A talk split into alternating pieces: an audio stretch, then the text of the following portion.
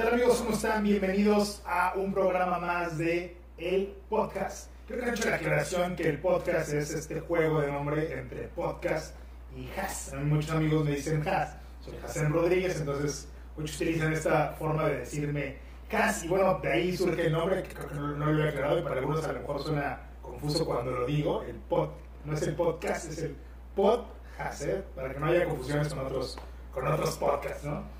Y bueno, tu servidor Jacén Rodríguez transmitiendo desde BG y Asociados, despacho jurídico. BG y Asociados también quiero hacer otra aclaración, otro paréntesis. Somos un despacho jurídico, eh, somos como Google, pero con tequila. Tratamos que siempre el ambiente de trabajo sea algo agradable. Y bueno, saludándolos desde Cancún para todo el mundo, hoy tenemos como invitado a nuestro querido amigo Alberto Huerta.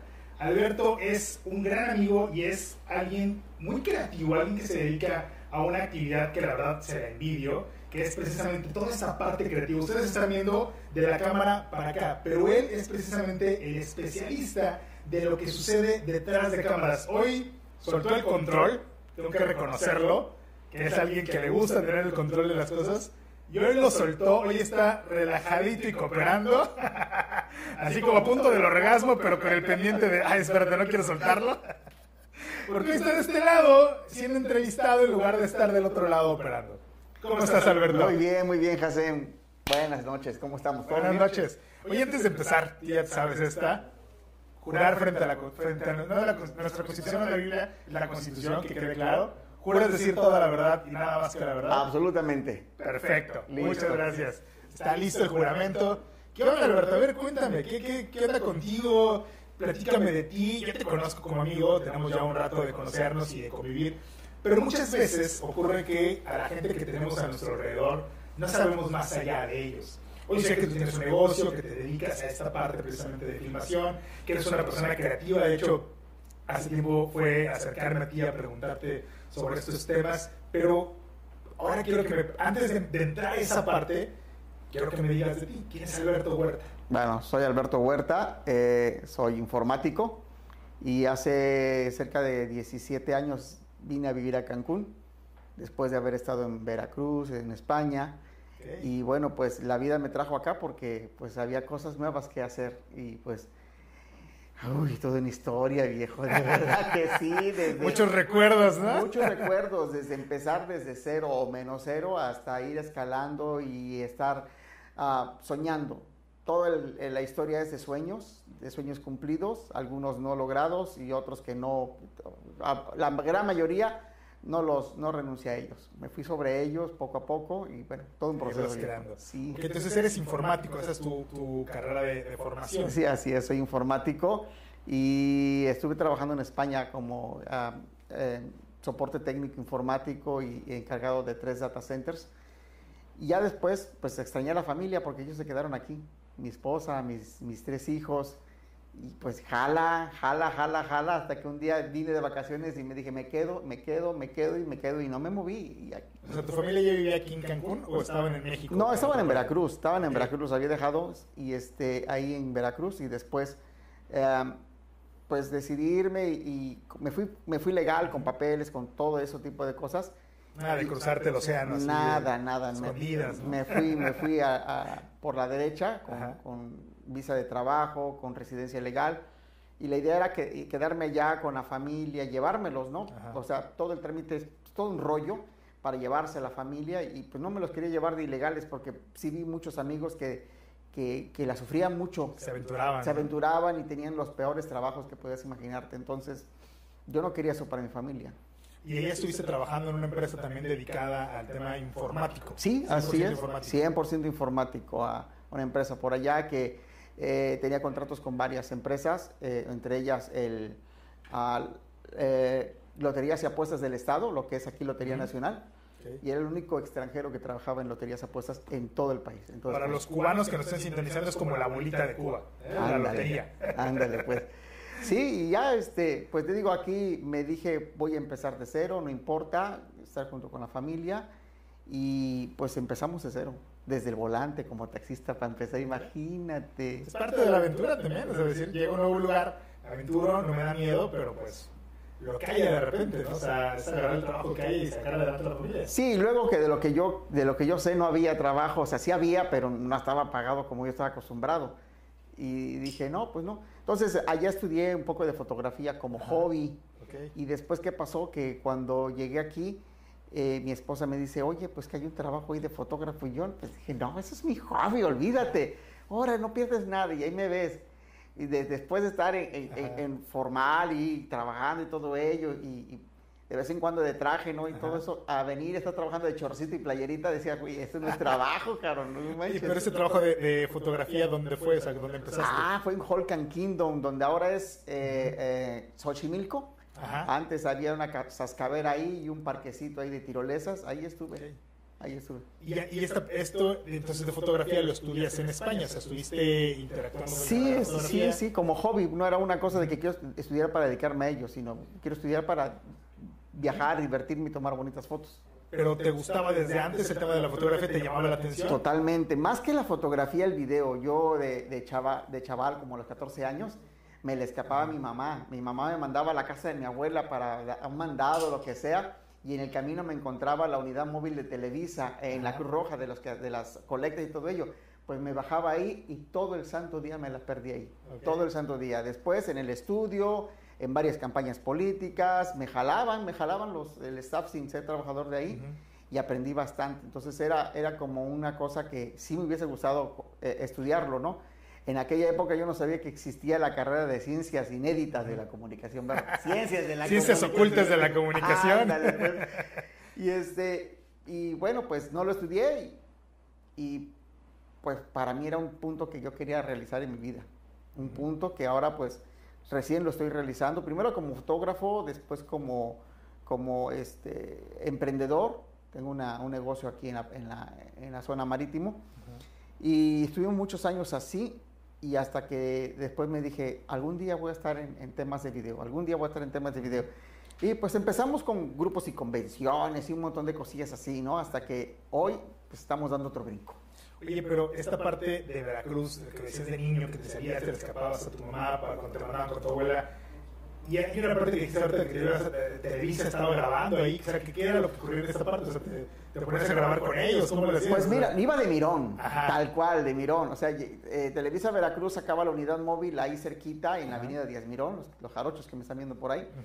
Ahí este, ah, estaba la Cruz Roja y estaba la colecta de la Cruz Roja. Entonces, pues era una cosa de socialité y, y, este, grabar y, y estar enterados de cómo iba eso. Entonces ahí me colé, me metí, les caí bien al staff y desde entonces me invitaban, me invitaban al canal, iba al canal. ¿Y ¿Qué hacías? Nada. ¿Les apoyabas en hacer algo Sí, de- recoger cables, este, aprender luces, aprender un poco de cámaras. No me tocaban tocar tanto las cámaras, me iba al máster, me iba a edición de audio, todo. es una super experiencia, ¿no? Te permite estar detrás de cámaras en un canal como es Televisa, que aunque sea en los estados siempre tiene una muy buena infraestructura, o sea, aquí Totalmente. en Quintana Roo, cualquier estado tiene, siempre cuentan con lo mejor, ¿no? Sí, así es. Y, eh, eh, no sé, sí se, te- teníamos contacto con cámaras grandes. eh, después cuando llegó Raúl Velasco a Veracruz a hacer varios programas de carnaval y todo ello, ahí conocí al señor en uno de los pasillos, punto, pamos los dos. Y así como que pues imponía al viejito. Sí, imponía. pues, te dijo, ¿no? No, nada, nada más se me quedó mirando y dije, pues a ver que si no me corre, ¿no? Y este, espérese, aún hay más. aún hay más. Y este, y ya después nos fuimos a un concurso de Mister Señorita México. Ajá. en el Auditorio Benito Juárez y fue impresionante porque la gente de Televisa México ya estaba ahí haciendo esa cobertura. Ya, los profesionales. Los, los grandes, sí, los grandes. Y pues sí, fue algo impresionante para mí.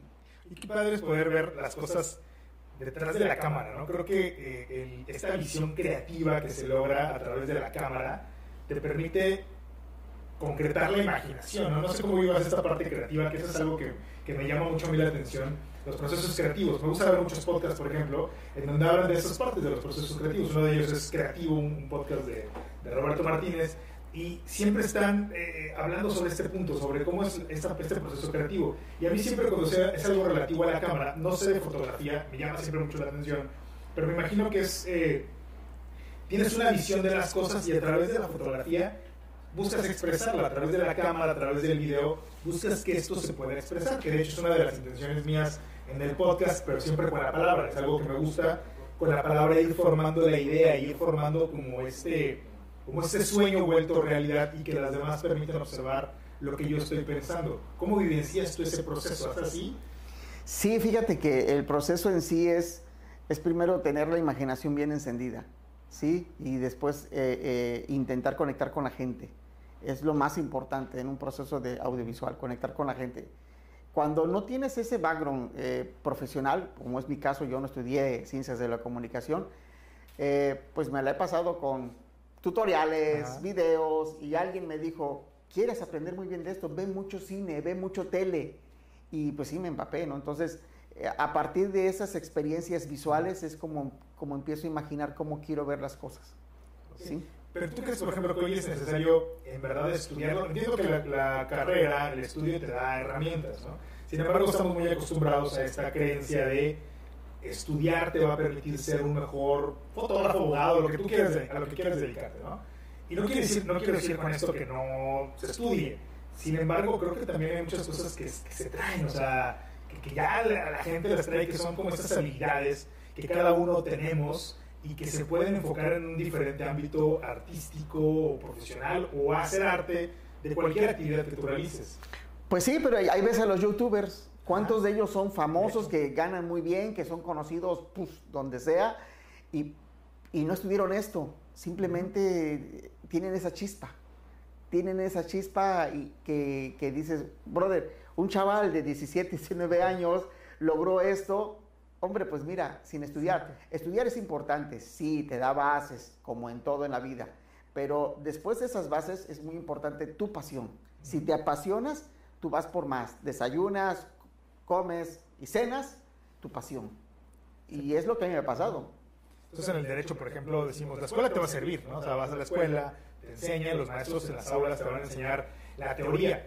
Pero si no lo practicas, si no te vas a la calle, si no te das los catorrazos en los juzgados, si no vas a esta parte de copiar los acuerdos, de ir a un tribunal, de conocer cómo funciona la parte de un litigio, por lo menos a los que nos dedicamos al litigio, para nosotros es importante, no vas a conocer la otra parte, te vas a quedar corto de la visión. Entonces es como un 50 y 50, pero sigue siendo importantísima la calle. Entonces, en esta parte es aprender esto desde, desde cero, o sea, porque me estás comentando esta historia de, de, estar en Televisa Veracruz apoyando desde niño, pues te permitía ver esta visión que tenían los creativos, desde ver cómo se conecta el cable y todo, pero ver cómo toda esa infraestructura se convierte en algo que en magia, ves exactamente, en magia, que después ves en una televisión, que estás viendo en una pantalla, que hoy es lo que vemos en un celular. Sí, totalmente, totalmente. Imagínate que, que la gente no tiene idea detrás de cámaras todo lo que hay. Si para hacer una película son por escenas y por cortes y después el director junto con el que corta eh, y, el editor están armando desde, un, desde obviamente papeles, guiones, toda una estructura que hay detrás, hay un montón de documentación detrás de ello, pero empezar a darle forma, a, darle forma. Y ya los actores al final se sientan en una sala y están viendo, güey, ¿a poco hice todo eso? En pantalla azul, pero hice todo eso. Sí, sí lo hiciste. Y de eso se trata la magia de la televisión, del cine.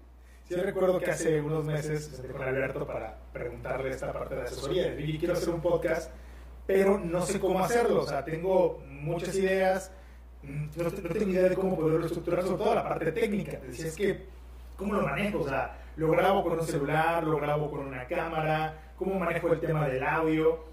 Y me explicabas todo lo que representaba, porque había participado ya en esto, pero no había no, nunca lo he hecho yo solo, ¿no? Entonces fue decirte, oye, ¿cómo lo, maneja, ¿cómo lo puedo manejar, no? Recuerdo que después de que me hice toda la explicación fue el... ¿Qué haces? No, creo que, creo que mejor... creo que mejor no lo hago ahorita, o mejor espero a ver qué onda. Que fue después cuando me hablas y me dices, oye, vamos a hacer este proyecto, ¿no?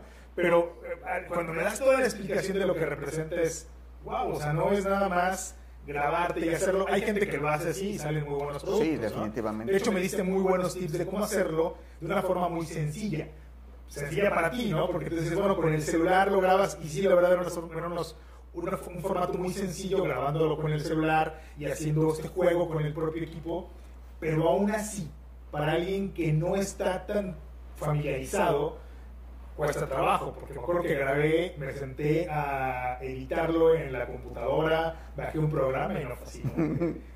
si no me salió como ahí la tele. Ajá, exactamente. A ver, ¿por qué no me sale como los programas que yo veo, como los Ajá. podcasts que sigo, no? Porque tiene un tema atrás de, de bastante trabajo. Sí, totalmente. Fíjate, nada más para el puro seteo. El, el seteo de este lugar nos llevó una hora. Sí, entre montar todo esto, probar, calibrar cámaras y todo, probar que el audio esté limpio, limpio, limpio. Ustedes se van a dar cuenta que en los dos anteriores programas tuvimos ahí un eco en, la- en una voz. Sí. Y ese eco, es- hoy decidimos pe- pegarle más atención y más tiempo hasta encontrarle. Dijimos, aquí está el eco, pum, cancela. ¿Cómo está? Bien, bien. Hola, sí, vámonos sentados a grabar, ¿no?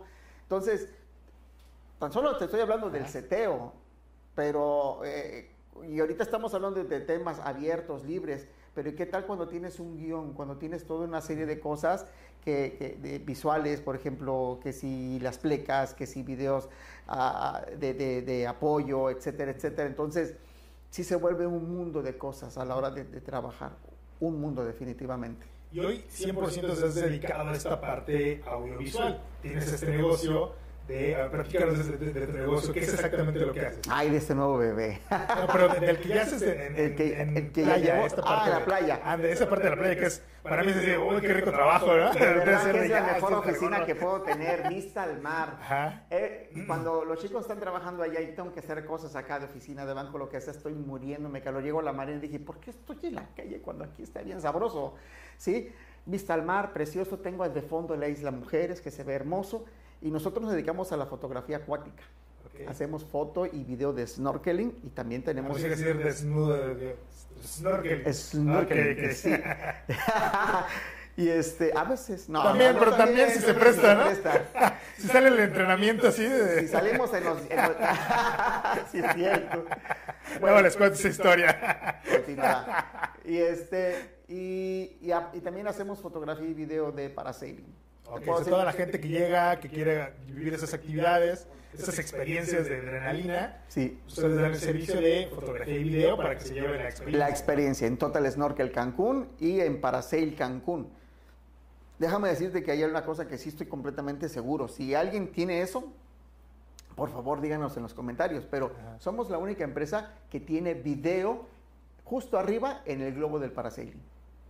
He estado haciendo recorridos y todo ello y no he visto ninguna otra empresa que tenga una cámara enfrente en- durante los 8 o 10 minutos volando. Entonces, cuando, la, cuando el cliente baja, ve no solo sus fotos de la plataforma, sino un video que lo acompaña a las 8 o 12 minutos, dice, sí, me lo llevo, ¿no? Y eso es su cara, de las expresiones, el miedo, o sea, se ve miedo. todo. Sí, sí. Y, y fíjate que para, eh, para- hablando de miedo y todo ello, es, es, es, a mí me divierte mucho ver el juego de la mente en la gente. Están aterrados, están así, con unos ojos así.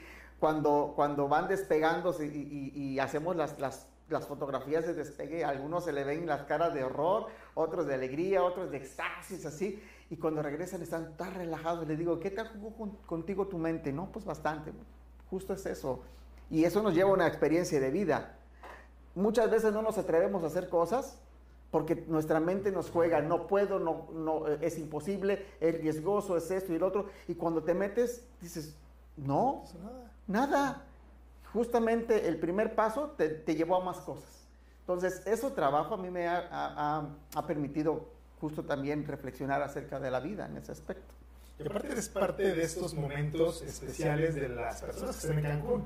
La gente que viene de vacaciones viene a vivir una experiencia agradable con la familia, se decide hacer una actividad de riesgo y, a- y aventarse a traspasar sus miedos y tú le brindas ese servicio de, oye, te, te voy a dar este recuerdo, o sea, este momento que no es lo mismo vivirlo, o sea, no es lo mismo tener la imaginación de lo que sentiste, o no la imaginación de lo que estás vivenciando, a poderte ver, ¿no? Y llevarte ese recuerdo para toda tu vida. Así es. Y eso del parasail y en el snorkel, pues mucha gente, bueno, la gran mayoría de nuestros turistas ven los peces, ven las tortugas, ven las cosas tan hermosas del mar, pero solamente en un canal de televisión o en alguna revista o en algún podcast, en algo, pero de eso a llevarlos y que lo vivan y, y encima registrarlos a ellos, yo o mi cliente ahí junto al pez, junto a la tortuga, eso no tiene precio. Oye, han ido a este museo subterráneo que se encuentra en... Subacuático. Subacuático, perdón. Subacuático. Sí. Se encuentra en Isla Mujeres. Ah, ya hemos ido, yo he ido a bucear allá, me encanta bucear, por cierto. Este, no llevamos clientes allá, nosotros los llevamos a, a un arrecife que está ahí cerca de, de Punta Sam, que coloquialmente le llaman el Meco. Y ahí hay un spot con, con tres, ah, con dos juegos de estatuas, unas manos que se llaman las bendiciones Ajá. y otro, una familia, acua- la familia Acuario, que es un hombre, una mujer y un bebé en el vientre. Esos son los spots que, que- esas son las, las estatuas que podemos ver en ese spot. Ok. Y después nos vamos a ver y buscar tortugas. Oye, qué padre. Oye, tú eres buzo entonces. Sí. Súper padre. O sea, es- fíjate, eso no lo sabía. Ahorita que dijiste eso, no, no lo había relacionado la actividad que realizas, esta parte de tu negocio, con el que también, que también buceas. ¿Cómo es esta parte también de aventurarte a ese mundo subacuático? Créeme lo que es una, un, un- una terapia de desconexión de todo el ruido que hay afuera. Y allá abajo solamente te encuentras tú con tu respiración, todo el tiempo. Y después estar hasta allá abajo, mirando los peces, estando entre arrecifes, es mágico. Es Mágico. del mundo, ¿no? O Sí, sea, es otro- mágico. Otro espacio, otro- otra parte del universo distinto a lo que estamos acostumbrados a ver. Totalmente. Y eso poderlo captar también en una imagen es algo hermoso. ¿no? Poder decirle a la gente, mira, esto fue lo que vi cuando estaba ahí abajo. Exacto, no, siempre que voy a bucear siempre llevo cámara, siempre, porque nunca sabes qué cosa se te va a aparecer. Te puedo decir que nosotros en el snorkel hacemos snorkel nocturno también. Oye, ahorita, ahorita por la pandemia, por el tema de la pandemia lo dejamos de hacer, llevamos un año, pero estamos esperando a que regresemos al verde para volver a retomar el snorkel nocturno en la empresa. Pero no al partido verde, ¿eh? Aclaramos, no, no, el semáforo no, verde. semáforo verde. Ahora creo que estamos haciendo promoción política. Y nos en- me encontré en la otra ocasión un, un pez enorme del tamaño de este, de este mueble, Ajá. eh, ahí en, en el, justo en una de las estatuas. Era un mero. Y en la noche lo mágico es que tú te puedes acercar así, así del pez. No, no se va a espantar, no se mueve ni nada. Entonces pude mm, este, hacer una inmersión y estar tres vueltas alrededor de ese pez. Hasta que dije, no, ya vámonos, porque nada más escuchaba una turista allá arriba que estaba gri- gritando de desesperada. así. Dije, no, pues vámonos ya. Ok. Pero es una de las experiencias que me llevo en la vida, ¿no? Ver. Disfrutas Cancún en otro, de otra forma, en otro sentido. Yo no entiendo por qué hay mucha gente que viviendo aquí no les gusta el mar. Sí, No lo que entiendo. O sea, como que, brother, hay mucha gente que se la pasa un año ahorrando. No es que diga, me voy el próximo fin de semana a Cancún. No, se la pasan un año ahorrando para venirse de Europa, Estados Unidos, Asia, donde sea, y venir tres a cinco días Hay gente que llega, de hecho, a conocer por primera vez el mar. por primera vez el mar. Sí, cuando capté una vez eso, de que había gente que no conocía el mar, yo nací aquí en Cancún, entonces para mí era de lo más natural el mar, ¿no? Y algunas veces en películas llegué a ver que la trama era de una persona que viajaba cierta distancia para ir a conocer el mar. Y recuerdo que de niño mi duda era de, ¿es en serio? ¿No conocen el mar? Sí. O sea, ¿cómo puede alguien ya estar en grande? Pero para mí la película se me hacía muy ficción en ese sentido, porque decía, ¿cómo puede existir alguien ya de determinada edad, alguien ya adulto, que no conoce el mar? ¿no? Es algo de lo más natural, ¿no? O sea, lo vivo todos los días.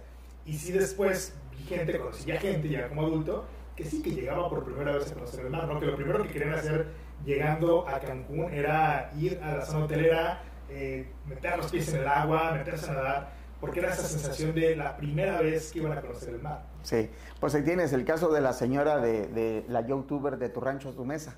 Ajá. Esa señora que su producción no es gran cosa más que un celular, la pared bien pintadita Sí, y bien iluminado y ella siendo auténtica.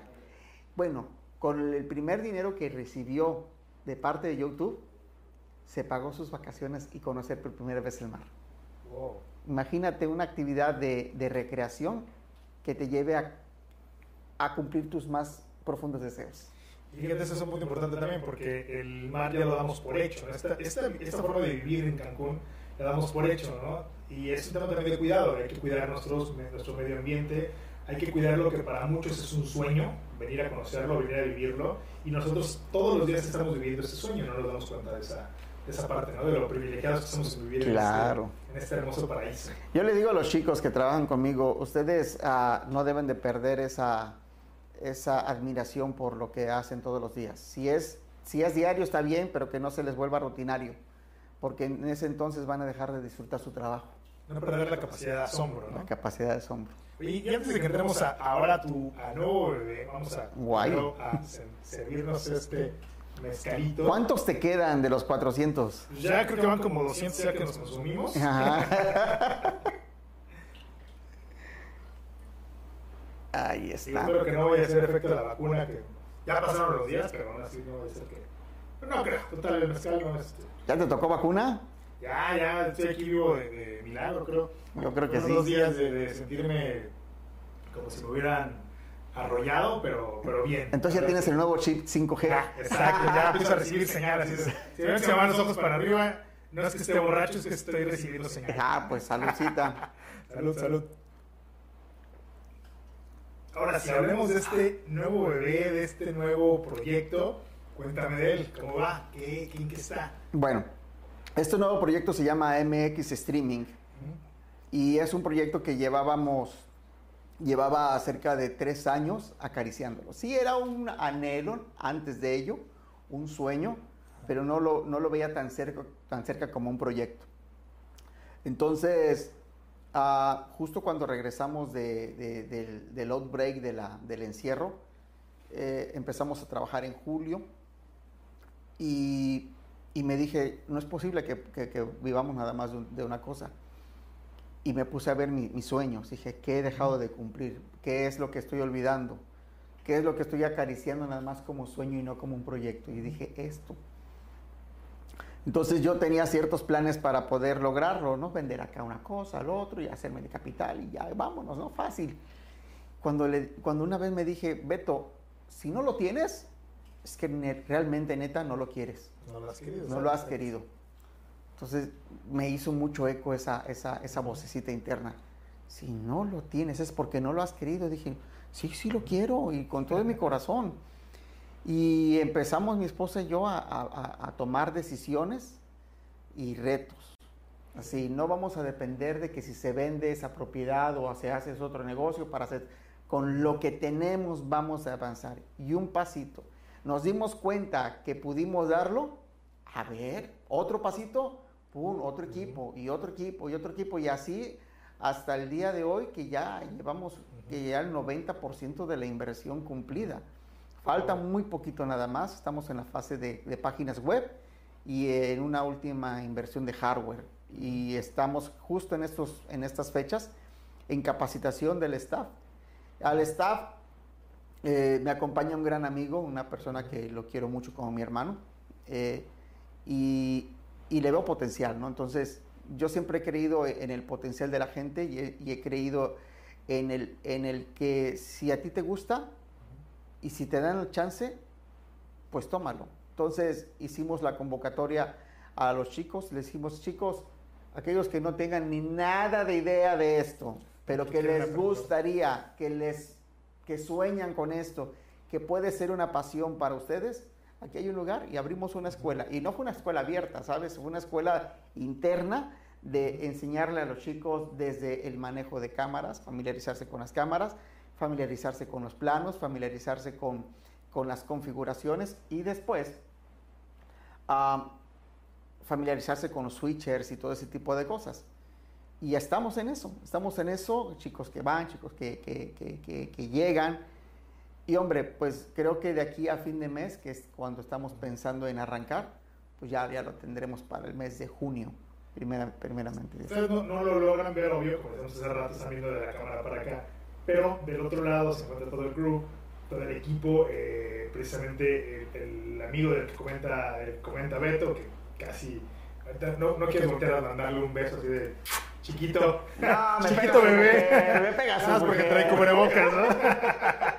No, pues no tiene nada de malo. ¿Verdad Es- que no? Es básico eso. Así de chiquitito. Mi hermano. Gracias. Pero está todo el crew, están operando aquí en la consola y es un equipo, la verdad es que impresionante lo que traes de, de- de- el equipo tanto físico, se refiere a la parte de, de material, computadoras, pantallas, la consola, la caja del, del mago. La cajita del siempre. mago, del Beto el Boticario. Mira, en esa cajita, en esa cajita está una computadora, dos pantallas, el switcher, y una computadora y, y conexiones para, para Ah, sí, computadoras. Sí, por favor, así que, que le demos así la vuelta. Dale la vuelta. Estamos aquí en la oficina, le hemos adaptado, le hemos puesto así todo para que. Disculpe el sentidadero. Sí, sí, pero pues es parte de la se trabaja todos los días del tema jurídico y ahí está la consola, está eh, parte del club, aquí está el otro lado del otro club. Sí, ahí, los chicos de los ahí los chicos, los chicos que están ahí en el switcher es el hijo de, de Miguel y mi hijo Moisés. Ellos dos, este, eh, les apasiona El el, tema adoptado, de- ¿no? Sí, el- Ah, perdón, no lo habíamos dicho. Perdón, perdón, es que como sabes que vimos el proceso de, de ya de la adopción. yo, yo lo asesoré. Es cierto. No, El no, no. chino. Está igualito. no hay forma de negarlo. No hay forma, ¿verdad? No, pues, es un clon, mi hijo. El cloncito y el, Ah, y el él- cloncito de Miguel. Déjame, déjame hacerte un paréntesis. Moisés está teniendo, hace poco abrió su, eh, se, se dedicó a hacer transmisiones en vivo de videojuegos. Ajá. Y no lo está haciendo con este equipo. Ajá. Él empezó con su cámara, su celular, laptop y dos pantallas que, que, que tiene ahí. Yo me resistía porque yo pensaba que era una pérdida de tiempo. Pero después dije, güey, estás pensando lo mismo como tu papá pensaba. Y dije, pues date, ten, órale, ahí está. Y contento desde que me dijo, papá, ya tengo cuatro seguidores. Ah, son toda- cuatro. Cuatro, su primera transmisión. Y después, papá, ya tengo 100.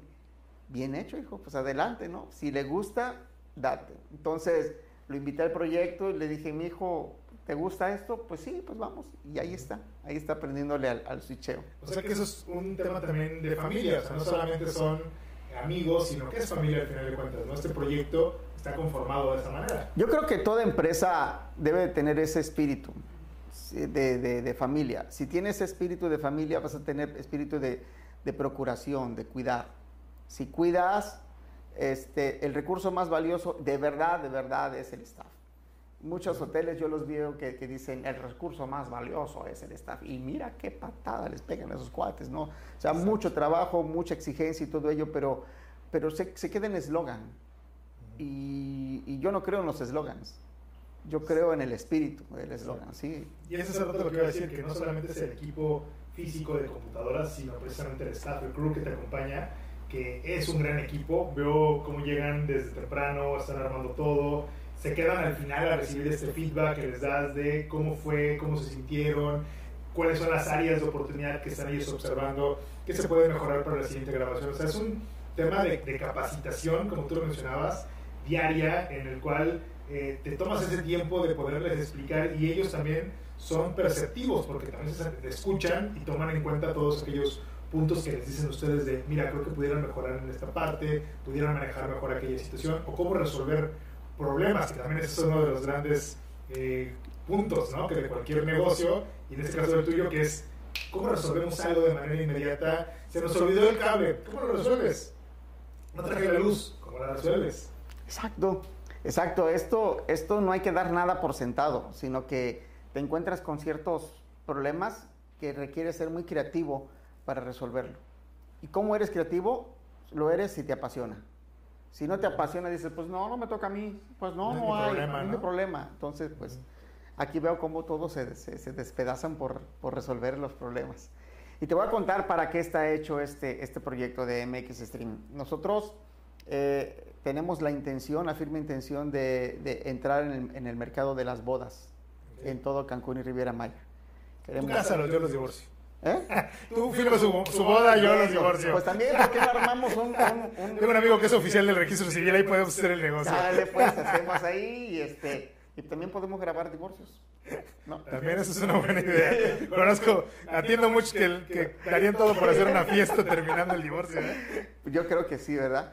Pero bueno, te decía que nosotros tenemos esa firme decisión de, de- de gra- Ajá. de estar no grabando, o sea, sí, tenemos como producto principal la transmisión en vivo. ¿Por qué? Porque ya sea que haya pandemia o no, siempre se van a quedar amigos o personas muy queridas en Sí. los países de origen o en las ciudades de origen que no puedan estar ahí. ¿Qué sucede ahora?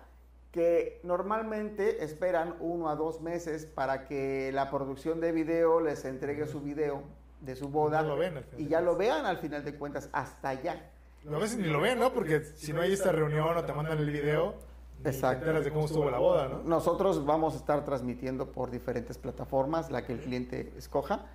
En vivo, al final de la, del, del, evento, le puedo entregar al cliente un USB con su, con su video de la producción y también tiene grabado de por vida en la nube su boda en, línea. Aparte de que los aspectos más importantes que se hacen con otra cámara que no va a estar dentro del, del, live streaming, se graba con calidad de cine, con mucho detalle, para después generar una, una versión editada, pero más, más completa. Y esa versión la quiero entregar a lo máximo en 15 días. Está genial eso de que te estés casando, estás en tu evento. Me imagino que no solamente en bodas, sino otro tipo de eventos. El hecho de que estés en tu evento, este momento tan maravilloso, tan íntimo, y que a su vez lo puedas compartir con otras personas que por X o por Y no, pudieron acompañarte, pero que tienen esta posibilidad de a la distancia poder estar contigo. Y de hecho, a lo mejor hasta si lo quieren compartir, me imagino con alguien ajeno, alguien que a lo mejor no es familia y eso, pero quiere ver este evento, ¿no? Y, te queda de recuerdo en la nube, o sea, toda la vida lo puedes puedes entregarlo mientras hiciste YouTube, lo vas a poder ver. Claro, y sobre todo que las plataformas, la gran mayoría de las plataformas tienen la, la posibilidad de hacerlo o privado o público.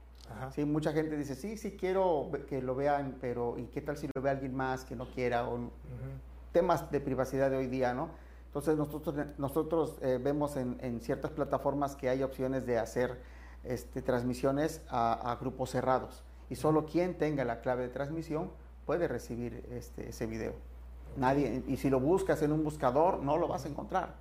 Y también esto ayuda mucho a los que quieren hacer bodas como íntimas, pequeñas, no a veces por un tema presupuestal o ahora por pandemia, por cuestión de salud, o por simplemente querer hacer más pequeña, no invitan a tanta gente, la hacen corta, la hacen solamente con la, la familia más cercana, pero las demás personas que por esa situación entienden no fueron invitados, saben que pueden presenciar la boda, que pueden acompañarlos en este momento tan importante, estar ahí presentes. Sí, así es. En Inglaterra ha sido un, un éxito esto. Aquí no dudo que, que, lo haya sido, o sea, yo no, no, estoy muy empapado de cuántas personas hacen esto, pero sí me ha tocado estar por ahí que paso y veo cámaras, siempre me paro y digo, ¿qué hay? ¿Qué haces? ¿Qué haces? ¿Qué haces? están vendiendo, no? Entonces estoy viendo el setting y dije, no lo puedo mejorar. Sí, es lo que digo, y no desde un, desde un ánimo de, de rivalidad, sino simplemente estoy seguro que puedo ofrecer algo eh, con mejor calidad para el cliente. Así es. Oye, y aparte de este producto, estás ya grabando para otros para otras personas, para otras empresas, me platicabas la otra vez, no sé si se puede comentar, pero estabas grabando para una empresa que tiene una idea, para que me encantó, por cierto, lo que estaban haciendo, y estabas tú encargado también de la grabación, ¿no? Del, que van a, los lugares de comida que hacen estos tours. Ah, Futurs. Ah, sí, sí es, nosotros tenemos una colaboración con la gente de Futurs, me parece una de las ideas más hermosas que hay, de que un turista vaya a, donde ninguna agencia de viaje te puede llevar, ¿no? A la calle, al mercado, a que escojas tus propios ingredientes y vayas a un lugar y cocines lo que comprases en el mercado. Y estamos ahora, eh, hemos hecho algunas producciones con ellos, tenemos en puerta otra más y, eso es mágico, ver, ver cómo los señores que a lo mejor son millonarios y que están que no agarraron en su vida un, un sartén. Nunca han tocado un, un taco, ¿no? Nunca han comido un taco en la calle, ¿no? O alguien que no se dedica a nada de esto, aunque no sea millonario, pero que diga, yo no me imaginé estar en México cocinando. Exacto. Sí. porque hay gente que viene a otro país que, que los llevan a los lugares como tradicionales de tacos, de comida mexicana pero no van, no sé, a los tacos de polilla, ¿no? De las carnitas. Por ejemplo. A las quesadillas, ¿no? Les toca conocer ahí los guaraches, de, los gorditos del 23, por ejemplo. los, las tortas de tamal del 28, del 23, del 23. Del 23. O sea, no les tocan los tacos, las tortas también y tamales del paisa, o sea. También. Pues, por favor, no conociste Cancún. Sí, totalmente. Y eso es una buena experiencia poderlo llevar. Es un, a ver qué, qué días vamos a tener aquí de, invitados, porque el proyecto está genial. Está genial. De hecho, a ver cuándo nos consigues un, un tour con ellos.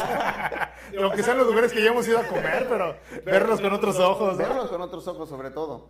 Sí, aparte de ello, estamos trabajando con grupos y convenciones. Llevamos cerca de cinco años siguiendo a. tenemos un, tenemos eh, relaciones con, con, una agencia en, en Paraguay que nos trae dos veces al año gente y trabajamos, cuando vienen ellos, que son siete, ocho días, cinco días a veces, ¿verdad? Día y noche. día y noche. Empezamos a las 9 de la mañana, terminamos a las, no sé, 2 de la tarde o 4. Vete, bañate, come, cámbiate, regresa a las 9 de la noche porque hay que grabar en la discoteca. O sea, grabas todo el tiempo. Todo el tiempo. En las diferentes actividades que van haciendo. Y eso nos ha llevado a que otras empresas este, nos, nos contraten. De, de grupo de Oxo, por ejemplo. Ajá. Oxo no nos ha contratado directamente, pero sí la agencia de viajes que le trabaja este, vio nuestro trabajo en, en las redes y dijo, oye, y empezamos en Escaret con un, proyecto de ellos. Y llevamos cerca de dos años, a tres años viajando con ellos a Veracruz, a, a- a- a- a que la gente, que los consumidores de café Ajá. conozcan cómo nace todo el proceso del café. Eso es hermoso. Y actualmente también estamos llevando una escuela, una escuela de, de bienes raíces. Ah, es también ese proyecto me pareció genial que puedan dar estas capacitaciones de bienes y raíces en, en línea. No, y el profesor, una de las personas más, más experimentadas en el ramo.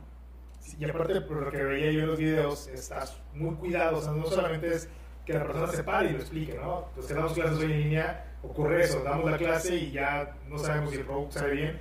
Pero aquí es una grabación cuidada, donde todos los detalles se van eh, cuidando, se van manejando, para que el producto final sea en excelencia y quienes compran estas capacitaciones tengan toda la experiencia como si estuvieran teniendo al capacitador frente a ellos y se lleven el aprendizaje, se lleven el conocimiento. Sí, hoy día lo- todas las capacitaciones que se están dando son vía Zoom. ¿Por qué? Porque los capacitadores están muy acostumbrados a, a- a tener contacto con la gente. En el aula estaban muy acostumbrados a tener un contacto con la gente. En el Zoom necesitan ese contacto, pero, pero tiene sus limitantes porque se acaba el- Zoom y, y el alumno dice, no le puse atención al capítulo 5 y de qué iba. Entonces Me nosotros perdí no me perdí. camino. Entonces nosotros grabamos, hacemos una producción y el cliente puede repetir la clase las veces que quiera. Cuando compra una clase, la compra de por vida. Ok. Así es. Sí, y la verdad es que sí he visto el producto y el producto final es un producto maravilloso. Entonces, en junio ya está planeado que este proyecto salga. Ya, ya, de hecho, ya está Ya está trabajando, ya está, trabajando. funcionando, pero ya lo vas a hacer como. Sí, así como que como las quinceañeras, ¿no? La presentación en público de la quinceañera, ¿no? Ándale. Despierta la empresa que ni dormía. Ándale, así tal cual, ¿no? ¿Qué, qué fecha de junio ya tienes más o menos? ¿Qué, qué día? Ah, ¿Un día la primera semana de, de- junio estamos empezando a, a- a ya decir, hey, aquí estamos, ¿sí? La página web tiene ahí un contador que dice faltan Ajá. tantos días con sus Ok. horas, ¿no? Entonces ese día pues, simplemente abrir el telón ahí y decir quiénes somos, qué hacemos y lo que ofrecemos. ¿Alguna invitación que quieras dar antes de que cerremos a la gente que nos está sintonizando de eh, seguirlos en redes, de seguir alguna página donde los puedan contactar? Pues ¿Algo que estamos eh, en la página que la vas a encontrar justamente en, en junio.